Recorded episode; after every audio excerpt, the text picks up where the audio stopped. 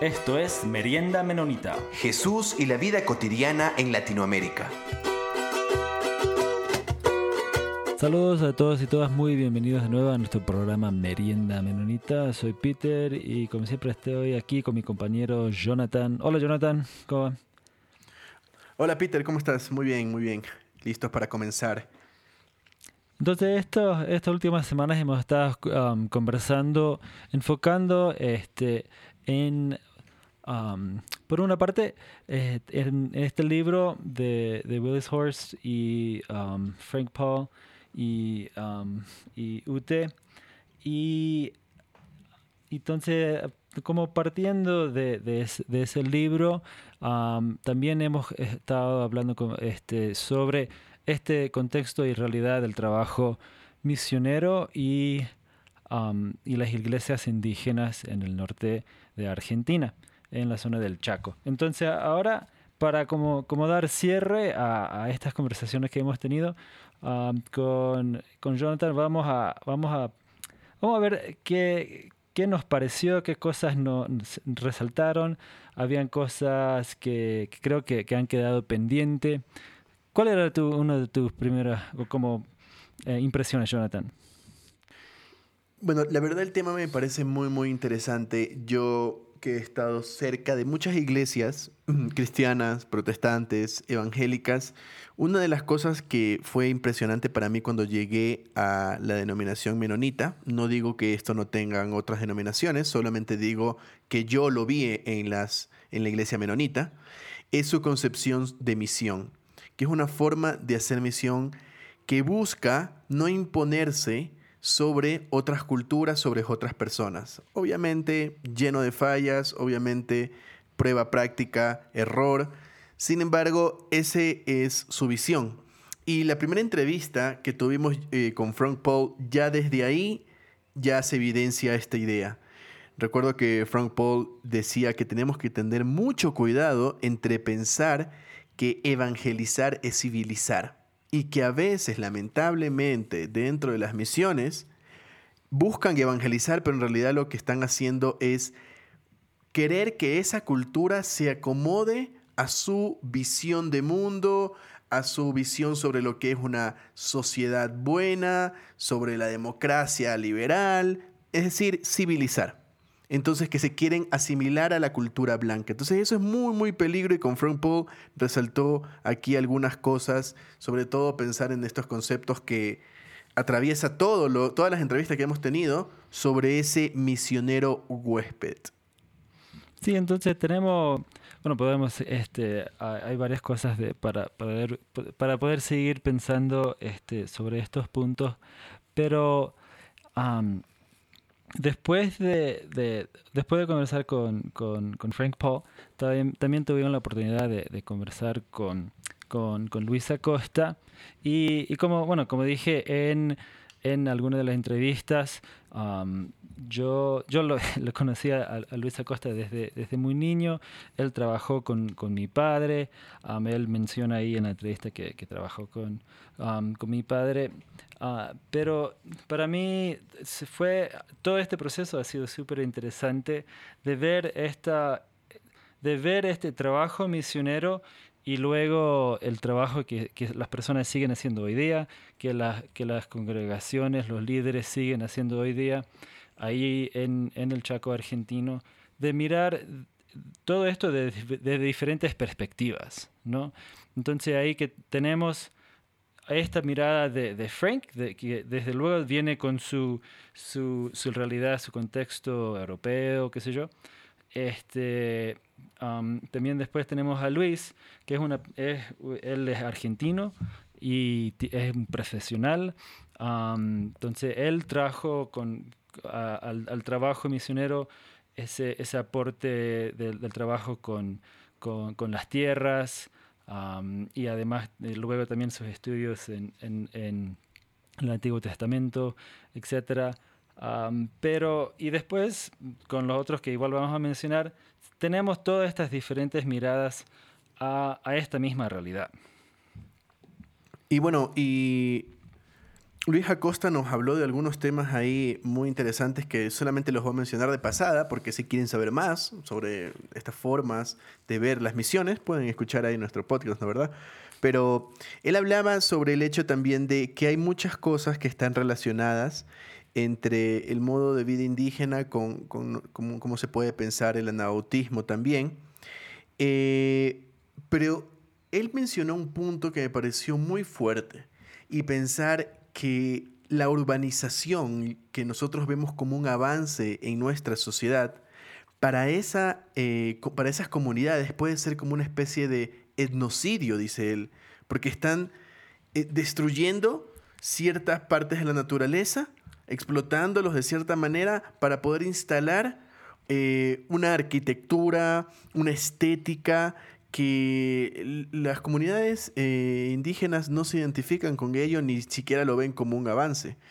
Eh, y algo que también me llama mucho la atención, y una vez estuvimos viendo esto con Ruth Padilla de Wars, que los menonitas a veces no tenemos ni resaltamos mucho, es el hecho de la soberanía de Dios, pero viéndola como la idea de que Dios ya ha estado trabajando antes en todas las culturas y en todas las comunidades que llegue un misionero blanco o un propio misionero de ahí mismo de la zona, pero que es de otro lugar, está en, está en la ciudad o allá lejos de, las comunidades indígenas, pero Dios ya ha estado ahí. Entonces nos, nos decía Luis, bueno, el asunto es saber reconocer lo que Dios ya ha hecho en ellos y acercarnos como un obrero fraternal y continuar lo que, yo, lo que Dios ya ha comenzado y dejar que son, sean estas personas las que tomen protagonismo y nosotros de alguna manera irlos acompañando. Sí, entonces en ese punto de, ir acompañando, tenemos el, siguiente ejemplo bastante interesante. Ah, conversamos con, con Quito y Anna Kingsley, que es una pareja de Estados Unidos que trabajaron Um, por varios años ahí en, eh, en, en, Formosa y en el Chaco. Y, y, ellos, o sea, tomando toda la historia de, de la misión menonita en Argentina y también otras experiencias de, de, de hacer este tipo de, misión en África, en otras partes, um, hicieron un gran esfuerzo de um, de ver cómo podíamos, cómo, cómo ellos podían eh, ir a la par junto con los, los hermanos y hermanas este, de las comunidades indígenas. Y ellos, y un punto súper interesante que, que, mencionaron era esto de, de cuál era su cuál era su logro en, en Argentina y era difícil decir. ¿Qué, qué, qué dijeron, Jonathan? Claro, e, e, ellos se preguntan cuál es la definición de éxito. Y ellos dicen que en realidad no lo no saben, no están muy seguros, pero lo que ellos podrían decir que fue un éxito para ellos fue que ellos, como misioneros huéspedes, fueron transformados por las comunidades indígenas, por la gente de ese lugar. Eso me pareció una manera muy bella de ver las misiones. No solamente como que yo soy alguien que tengo una información privilegiada y te la voy a dar a ti, persona ignorante que no conoces eso.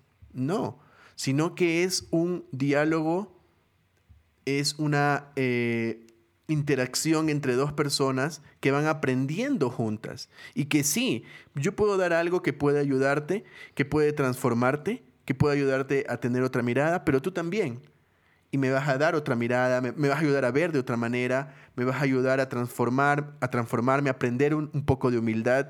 Y eso me pareció algo muy, muy bonito que dijo Quito. Además, eh, recordar también la idea que daba Ana sobre, una vez más, esta visión de la naturaleza y el hecho de que para muchas comunidades indígenas esto está íntimamente... Eh, relacionado con su espiritualidad. y esto es un poco fuerte de decir, porque y si nosotros pensamos, ya no estamos simplemente, si viene el, gobierno o el Estado apropiándose de tierras, derrumbando árboles, explotando la naturaleza de mala manera, ya no estamos simplemente afectando a la tierra y ya. Ah, e, ellos quieren su espacio, estamos en una pelea de tierra. Estamos atentando contra algo muy íntimo de ellos que tiene que ver con su espiritualidad. Entonces, esas ideas que hemos ido desarrollando aquí me parece este, muy, muy interesante. Además, decirles a nuestros queridos y queridas oyentes que lo que hemos intentado con Peter también es tener una visión desde diferentes ángulos, desde personas que han estado antes en el Chaco, personas que han estado, que son extranjeras, personas que son de Argentina, personas incluso líderes de comunidades indígenas de antes y actualmente. Entonces hemos hecho ahí nuestro mayor esfuerzo. ¿Cuál fue nuestra siguiente entrevista, Peter? Entonces ahí conversamos con, con José Ollanguren, este, que con su esposa Alfonsina, ellos han estado este, trabajando ya varios años en, en en Castelli, ahí en el Chaco. Y entonces él ahorita está en este trabajo de, de misión. Los otros con Frank, con Quito y Nana y con Luis, ellos ya como han cerrado ese capítulo. Pero José, él es la persona que está trabajando actualmente ahí, conectado con la, con la misión menonita. Y entonces hablamos con él y él nos dio a conocer algunas cosas que, han estado trabajando. Ellos tienen un canal de radio ahí, ellos también tienen un estudio, en un instituto bíblico y hacen mucho trabajo en, el, en el, idioma um, com, en el idioma tobacom. Um, también estado trabajando en, en, el diccionario, este, y, varias cosas, pero algo que, creo que me resaltó más con, en esta conversación y así también entonces igual este, viéndolo en, este, en la misma, como en el mismo plano de estas otras conversaciones que hemos tenido, que él, este, yo sentía con la conversación con él que tenía algunas reservas de solo decir acompañamiento, ¿no?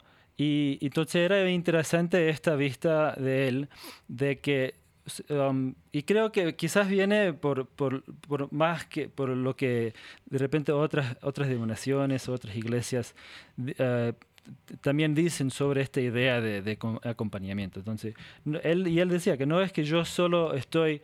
Um, andando donde ellos van y que y, y, yo voy porque ellos van eh, de este de acompañar sino que él decía, justo igual que, que habías dicho, Jonathan, de que es necesario entrar en un diálogo. Entonces, quizás este, eh, los hermanos hermanas indígenas proponen algo, pero él igual tiene la oportunidad de, decir, pero mira, yo lo veo de esta manera. Entonces, que es un trabajo eh, en, en, en conjunto. Y creo que de alguna manera ahí se evidencia también sinceridad porque sería muy raro que, nos, eh, que, simplemente decimos, bueno, esto es lo que creen aquí, no vamos a decir nada. Como que sería mucho más interesante y, más eh, pluralista eh, si nosotros decimos, bueno, y esto es mi idea, ¿qué les parece lo de acá? Y puede ser, y eso pasa mucho en la vida cotidiana, Peter, que a veces uno no ve ciertos puntos ciegos que otras personas nos hacen ver. Entonces, eh, en realidad, si nosotros decimos, bueno, eso creen ellos, no digamos nada aquí, puede ser que en realidad estaríamos siendo una especie también de, egoístas.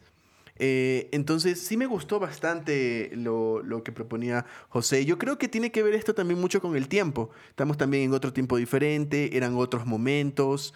Y entonces, sí hay que tomar estas cosas no como un asunto solamente de, de visiones diferentes, sino como énfasis diferentes. En diferentes eh, circunstancias, las acciones tienen que enfatizarse de manera diferente. Entonces, me pareció muy interesante. Y luego, Peter, ¿con quién tuvimos este, una entrevista? Entonces ahí, después de, hablar con, José, oh, pero quizá solo una, una última cosa ahí, este, que creo que es muy importante, también lo que vimos en la conversación con Quito y Ana, de, de traer mucha humildad. ¿no? Entonces ese, ese trabajo de acompañamiento de que dice José, creo que es, es, bastante válido en, si uno trae una dosis fuerte de, de humildad a la conversación. Y entonces, porque de igual manera puede ir al, al, otro extremo de ya no acompañar tanto, sino de, de uno poner, este, imponer, de imponer. ideas, lo que hemos estado hablando. Claro, de imponer una idea. Peter, pero ¿podrías comentarnos un poco, bueno, para los oyentes que que han de haber escuchado las entrevistas o algunos que tal vez eh, algunas partes se le hayan pasado por alto, este, Peter era pequeño y conoció a alguna de estas personas aquí. Entonces yo en este momento voy a hacer una brevísima entrevista Peter, solamente para preguntarle que nos cuente un poco cómo, cómo él veía esta, esta, esta idea de hacer misión desde su propia carne cuando era pequeño. Su papá estaba este, también participando ahí. ¿Cómo ve tu papá esto? Sí, entonces creo, eh, sí, esto ha sido, eh, como, como dije hace un momento, todo una, un, este, un caminar bastante interesante, porque el, el, la siguiente persona que entrevistamos fue Rafael Mancilla, y justo antes de, comenzar nuestra entrevista con él, él decía que, que, se acordaba de mí cuando yo tenía como 6 o 7 años, que era un grenguito que, que, que andaba por ahí, ¿no? Entonces, ¿Y tú te acordabas de él? No, no, yo en el particular no, no, casi no me podía acordar, um, porque teníamos, o sea, tanta gente pasaba por nuestra casa. Y siete años, claro, yo tampoco recuerdo lo de mucho de siete años. No, y claro, nosotros íbamos a tantas diferentes comunidades. Um, para mí era toda una aventura, porque nosotros ah, nos metíamos en la camioneta y nos íbamos de, fin de semana a una comunidad indígena y nos quedábamos ahí todo el fin de semana, jugábamos con, con los otros niños, teníamos los cultos que iban toda la noche y, me acuerdo, tengo acuerdos de mis padres que en, nosotros nos dormíamos ahí en su falda y nos llevaban a, ahí a la camioneta, o porque a veces nos dormíamos atrás de la camioneta o en, una carpa, y, y nos, y, nos dormíamos con, con la música de, de, los cultos, porque los cultos iban hasta, a veces hasta la madrugada, era impresionante. Y, todo, para, desde luego, para mí, um, Peladito Niño era era toda una, una aventura de, comer esas comidas de, allá, de todo. Pero de em, algo de, mi padre, algo que siempre me, me, me, quedaba es que él, él decía muchas de las mismas cosas que dijo de Quito y Ana. O sea, de que él no podría decir definitivamente si, si su trabajo tenía así un impacto como, como tal. Y eso creo que es muy interesante tener esa mirada y reconocer que en la misión un fuerte parte del trabajo es del Espíritu Santo y no solo el mío. Bueno, Peter, entonces, ¿qué es lo que más te llamó la atención de nuestra entrevista con Rafael? Bueno, él dijo varias cosas súper interesantes. Él como, como, como cacique, como líder de su comunidad. También él, él siendo este, una, una persona mayor que ha trabajado con varios de los misioneros a través de los años, con, con Willy, um, y, entre otros. Um, pero algo, algo, una duda ahí que, que, me quedó como fuerte. Él, al final de la entrevista, él, él nos dijo que, que, que sentía como un vacío que ya no habían misioneros, ¿no? Y, y, dijo, deberían traer más misioneros. Y, y, reclamó hasta a la, a la red de misión, dígale que traigan más. Entonces, pero ahí, Jonathan, ¿qué, ¿qué duda queda ahí? O sea, es que falta un trabajo por hacer. las comunidades indígenas sienten que todavía necesitan ser acompañadas. o, o, o, dice que, que no sé, eso ahí me quedó como, como esa duda de que, o sea, por un lado reconoció el buen trabajo que se viene haciendo, pero sintió que había algún tipo de vacío.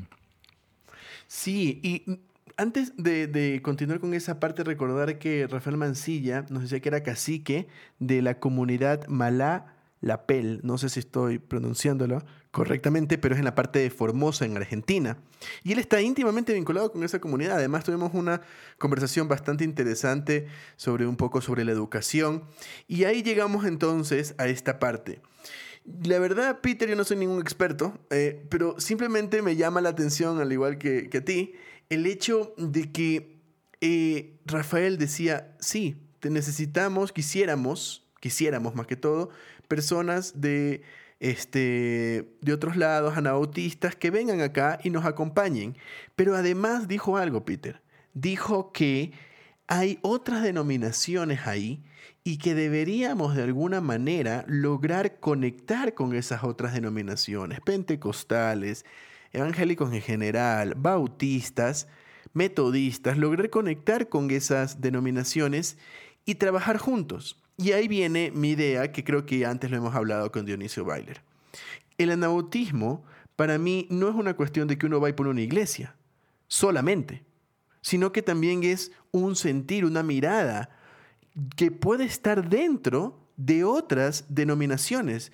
Entonces yo creo que fuera interesante si puedan si pueden animarse a ir personas allá, anabautistas, insertarse dentro de estas comunidades, empezar un diálogo con iglesias establecidas y no con la idea de yo, misionero anabautista, me voy a poner una mega iglesia acá. Es más, les animo a que escuchen nuestras nuestras entrevistas acá, donde no recuerdo exactamente quién, hablaba en un momento donde tuvieron que quitar la iglesia y recién ahí comenzó a funcionar el trabajo misionero.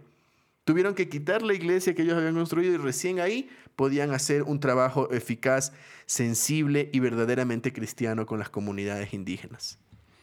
Sí, Jonathan, no sé si, si bueno, quizás hemos hablado con algunas personas de eso, porque Frank eh, comentó sobre la historia inclusive de los primeros misioneros menonitas ahí en, en el Chaco que, que hicieron justo eso. Ellos habían establecido como un campamento misionero y tuvieron que salir de ahí, irse a la ciudad para hacer un trabajo más de solo acompañar y no estar ahí metidos haciendo ese, ese como trabajo más tradicional a misionero. Pero igual, entonces igual esto igual viene a, otra duda que hemos hablado con, con, varias personas de qué tan explícitamente hay que nombrar esto del anabautismo. Porque si, si, si las personas no saben que, que son anabautistas, en nombre, ¿eso significa algo o, no? Y, eso igual escuchamos de, Rafael, de, que hay de estas tensiones de, otras denominaciones y otras iglesias. entonces ahí hay todavía una duda que igual entonces conversamos también con Quito y Ana sobre eso de... de, esa identidad, porque decía que nosotros, Rafael decía que nuestras iglesias son indígenas, este, pero tenemos estas tensiones desde otras tradiciones también. Y claro, y, pensar un poco de que en realidad yo creo que se hace necesario nombrar siempre y cuando el trabajo misionero eh, lo necesite. ¿Qué quiero decir con esto? De que si el trabajo en las comunidades indígenas también va a consistir en relacionarse con otras denominaciones, y relacionarse con una comunidad más global. Entonces sería interesante decir, oigan, hay otras iglesias anabautistas, hay, hay, unos, hay unos personajes medios raros por ahí que se dicen, dicen ser anabautistas. Y ellos dicen este tipo de cosas que hemos también nosotros venido pensando. Y eso, por lo menos a mí, me emociona bastante. Cuando yo era adolescente, pensar de que Claro, no es que yo soy el único que descubría algo por ahí un libro secreto o la única mirada del versículo de la Biblia de tal manera yo la hice. Pensar que ya hay una gran comunidad de personas trabajando y pensando este tipo de cosas. Ahí es donde yo a mí me parece interesante nombrar. Pero claro, no con la idea, Peter, de venir y decir, bueno, yo soy anabautista y esta es la versión que tenemos. Entonces, miren, conózcanos, miren y díganos. A ver, repitan todos. Son, ustedes son anabautistas. No, esa no es la idea. Sino de saber de que hay gente, el Espíritu Santo está operando en muchos otros lugares. Y eso anima bastante. Me parece que eso sería algo muy interesante de enfatizar. Sí, nuestra última entrevista fue con Juan Victorica um, y entonces él tenía varias, este, varios puntos interesantes.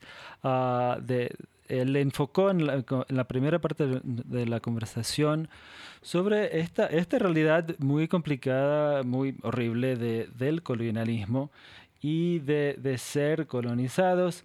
Y, entonces, de nuevo, eh, él reconoció ahí en, la conversación que la, mirada de la misión este, menonita era, no era con una mirada colonialista, sino de, de, traer el Evangelio um, pero hacer un trabajo de, de discernimiento de, de, qué cosas son netamente del Evangelio y qué cosas son de una cultura aparte. ¿no? Entonces, ese, ese trabajo um, es, es, un trabajo interesante que le toca a cada persona hacer y, y creo que en, en, todo tipo de, de, contextos, ¿no? obviamente no solo en el, en el Chaco argentino, um, pero es un, es un trabajo este, de, de llevarlo en, en comunidad y, de, y, que tiene que ser guiado por el Espíritu Santo para reconocer qué partes del Evangelio son, son, son necesarios para traer um, a otro espacio, otro contexto.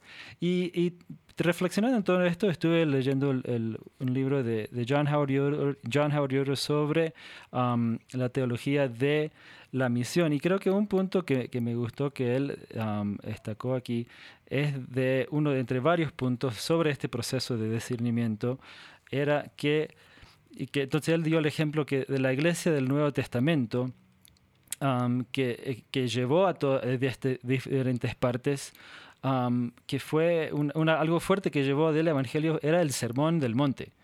¿No? Como, como catecismo, decía. Y, ese, y él dijo que ese es un modelo distintivo para abordar los conflictos humanos fundamentales que se encuentran en cualquier sociedad y tratarlos de manera diferente. Dijo que la forma en que el Sermón del Monte le dice a la gente que enfrente estos problemas es ajena Um, a cualquier cultura, pero no porque, porque viene, provenga de alguna cultura en particular, pero es, es así porque, sino porque es algo tan difícil. ¿no? Claro, sabes que en entrevista con Juan Victorica solamente pensaba, eh, bueno, pensaba en algunas cosas, pero hizo resaltar el hecho, la idea esta de que me estaba rondando la cabeza de que la conquista, el hecho de la conquista hace ya muchísimos años, no es algo que se ha superado, en el sentido de que no es algo que nos siga afectando de diferentes maneras ahora. O sea, hay un neocolonialismo muy fuerte todavía y que no podemos simplemente decir, ah, ya, pero eso pasó hace tiempo, ya no nos quejemos por eso. No, para nada. Y Juan Victorica, eh, en la conversación que tuvimos con él, se enfatizó bastante esto. Eh, entonces, Peter, para resumir, ¿qué te ha parecido todas estas entrevistas? ¿Qué es algo con lo que tú te quedas?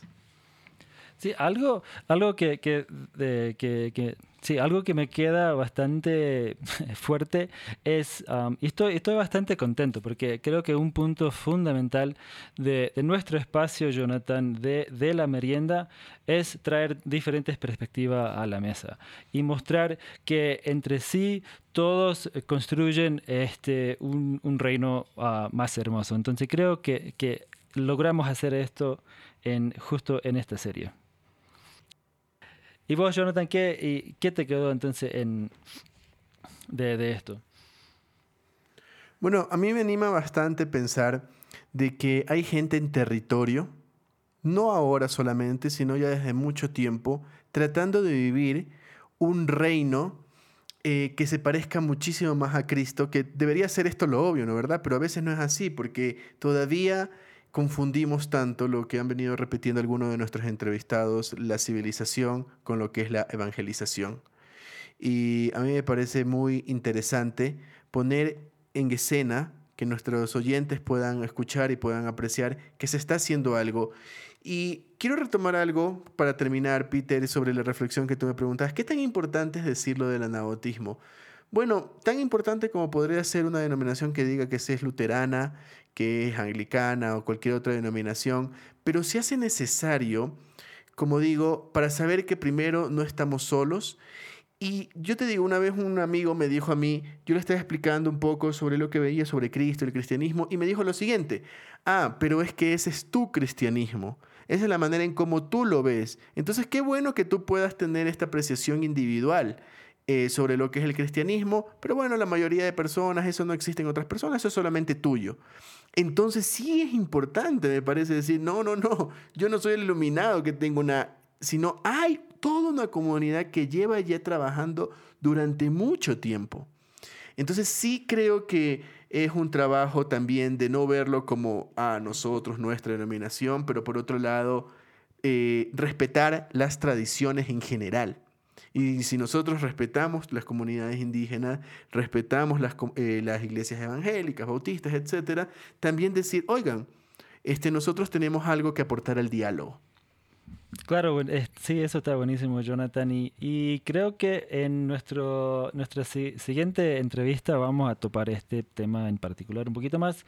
Entonces, todos deberían estar pendientes para, escuchar eso la, la semana que viene.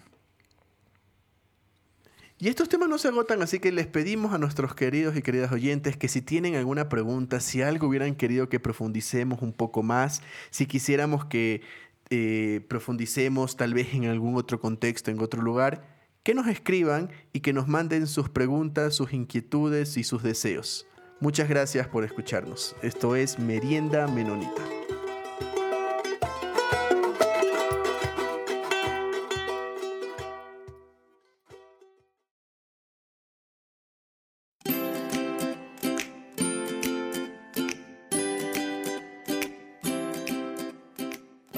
Bienvenidos una vez más a Mate y Charlas. Yo soy Marcos Acosta. En las últimas semanas lo que venimos haciendo es presentando a los escritores de la sección en español de Anabaptist World. Ya hemos presentado, bueno, a mí mismo, que soy uno de ellos. Hemos presentado a Gisela Bravo, a Jonathan Minchala la última semana. Y hoy tenemos el privilegio de presentar a Wendy Vado. Wendy también es una de las escritoras que nos acompaña compartiendo un artículo cada mes.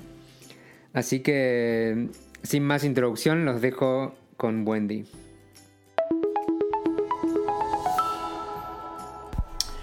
Hola, ¿qué tal? Soy Wendy Vado, soy nicaragüense, por gracia de Dios. Em, nací en Santa Teresa Carazo y vivo aquí en, Santa Teresa Carazo.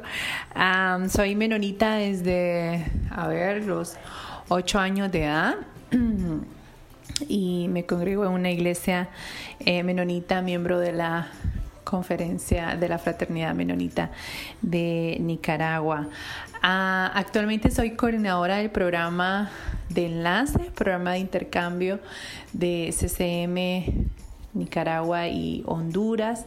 Anteriormente era Nicaragua y Costa Rica y ahora pues es Nicaragua y, y Honduras. Ah, yo participé en un programa de intercambio también de parte de, del CCM cuando era muy, muy joven. Eh, tuve la oportunidad de participar en el programa de intercambio IBEP y estuve un año ah, viviendo en, Estados Unidos. Em, también por asuntos de trabajo he estado mucho involucrado en el movimiento de la niñez y la juventud. Entonces eh, tuve la oportunidad de, viajar a, Dinamarca, a, a Y ahí pues me encontré con gente hermosa de Palestina, de África, eh, que tuvimos un curso sobre derechos humanos, que es un tema que me apasiona muchísimo, aparte de la teología feminista también. Y pues trato de, incluir eso en, lo que escribo, que me fascina mucho eh, escribir. Tengo un blog que se llama Libranos Señor y en ese blog pues digo muchas cosas, eh, pero al mismo tiempo trato de, involucrar ¿no? estos temas de derechos humanos, eh, la teología feminista y también pues em, esta visión holística, ¿no? integral de de Dios y, la vida. Eh, también me encanta leer. Estoy tratando de, leer mi último libro. Ahorita fue em, Crónica de una muerte anunciada de Gabriel García Márquez, que es uno de mis escritores favoritos. Eh, José Saramago está en la lista. Y estoy tratando de leer eh, a Faulkner ahorita, pero me ha costado mucho. Estoy dentro de un grupo de, lectura comentada y, laboratorio de novela de Nicaragua, donde fui seleccionada para escribir mi primera novela. Entonces, estoy en, ese proceso de querer escribir una novela y, aprendiendo siempre. Y pues nada, un gran saludo. Eh, siento que necesitamos espacios así como Merienda Menonita y, espacios donde podamos eh, escuchar más de, la iglesia menonita en Latinoamérica, la iglesia anabautista realmente en América Latina, ¿no? Creo que eh, nuestra generación, la generación millennial, tiene eh, una gran oportunidad y una gran responsabilidad también para las otras generaciones de realmente poder em, dar a conocer que ser anabautista, ¿no? Y todo el legado que nosotros tenemos y todo lo que hemos aportado el mundo de, la, de la teología y y cómo nuestros jóvenes pueden aprender ¿no? de, de, estos pensamientos, de este pensamiento nautista que es tan rico y es tan diverso. un gran saludo y gracias por eh, estar siempre abriendo estos espacios a Merienda Menonita. Muchas gracias Wendy por presentarte y esperamos leer también tus próximos artículos y recuerden que también pueden encontrar los artículos que ya escribió Wendy junto con los demás escritores en Anabaptist World. Y al final pueden suscribirse al final del sitio web, abajo de todo, pueden suscribirse al newsletter donde van a recibir mensualmente todos los artículos que salgan en español. Así que están invitados a hacer eso y por ahora los dejo y nos encontraremos de nuevo en el próximo capítulo.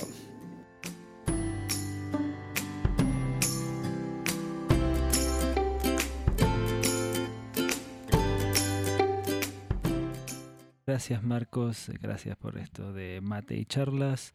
Este, como siempre agradecemos a la Red Menita de Misión y a la revista Anabaptist World por hacer este espacio posible. Y también estamos siempre pendientes en Instagram, Facebook, um, nos pueden escribir y también pueden animar a, otros a conectarse a través de, del newsletter que sale todas las semanas. Entonces pueden ahí registrarse uh, con su correo en la en la página de Anabaptist World. Nos vemos dentro de poco.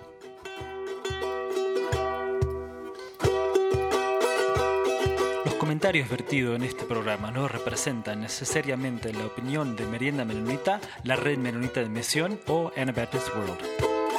Esto fue Merienda Menonita. Siempre estamos atentos a sus opiniones y preguntas y nos pueden escribir al info arroba meriendamenonita.com.